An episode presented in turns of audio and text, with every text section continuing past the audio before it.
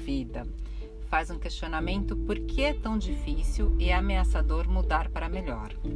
Sabemos que em todo processo de mudança existe um elemento de insegurança. A mudança de uma posição conhecida para uma desconhecida desencadeia um período de instabilidade. A criança que está aprendendo a ficar em pé e andar está insegura, mas não com medo. Ela não tem medo de cair. Aferramos-nos ao antigo porque acreditamos que é mais seguro. Acreditamos que o novo é perigoso. No caso de pacientes neuróticos, a crença tem uma certa validade. Se em criança a pessoa foi punida por ser agressiva, então parece mais seguro assumir uma postura passiva na vida. Não se pode modificar a própria postura ou, ou o modo de ficar em pé, até que haja um alívio das experiências iniciais e a manifestação dos sentimentos e sensações a elas associados. Esse é o trabalho psicológico da terapia. O problema da mudança tem uma outra dimensão. No entanto, essa dimensão pode ser descrita como tolerância à excitação. Pouca excitação é tédio, depressão, morte.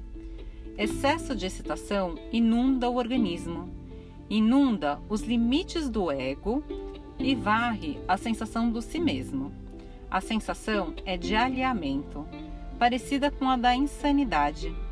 O caráter pode ser entendido como a maneira pela qual manipulamos a excitação, garantindo que não seja nem reduzida demais, nem excessiva. Um trecho super interessante do psicólogo Alexander Lowen, que fala sobre bioenergética, na voz da querida psicóloga também Gomer Gonzaga, que me lembra uma história, a história do garanhão. Um velho fazendeiro, fazendeiro, ele mora em uma fazenda com o filho adolescente. Ele tem um belo garanhão, do qual cuida com amor. O fazendeiro inscreve o garanhão na competição da feira anual do país. O garanhão ganha o primeiro prêmio. Os vizinhos do fazendeiro reúnem-se para dar parabéns para a ótima notícia.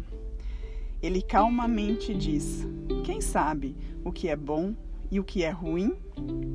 Intrigados com a resposta, os vizinhos vão embora.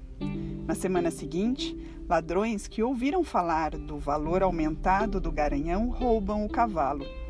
Quando os vizinhos aparecem para se lamentar com o fazendeiro, ele mais uma vez o encontra calmo e controlado. Ele diz: Quem sabe o que é bom e o que é ruim? Vários dias depois, o corajoso garanhão foge dos ladrões e consegue voltar para a fazenda, levando com ele algumas éguas selvagens com quem fez amizade no caminho. Quando os vizinhos o parabenizam com animação, o velho fazendeiro mais uma vez. Quem sabe o que é bom e o que é ruim? Algumas semanas depois, o filho do fazendeiro cai de uma das novas éguas quando está tentando domá-la e quebra a perna. Quando os vizinhos se juntam para se lamentar com o fazendeiro, ele mais uma vez os lembra. Quem sabe o que é bom e o que é ruim? Na semana seguinte, o exército imperial marcha pelo vilarejo e recruta todos os jovens capazes para a guerra que acabou de começar. O filho do velho fazendeiro é dispensado por causa da perna fraturada. Os vizinhos nem se dão mais ao trabalho de procurar o velho fazendeiro para parabenizá-lo. Àquela altura, já sabem qual será a resposta dele. Quem sabe o que é bom e o que é ruim?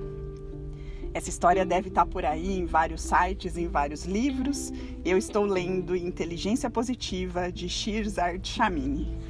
Eu e a querida Gomer.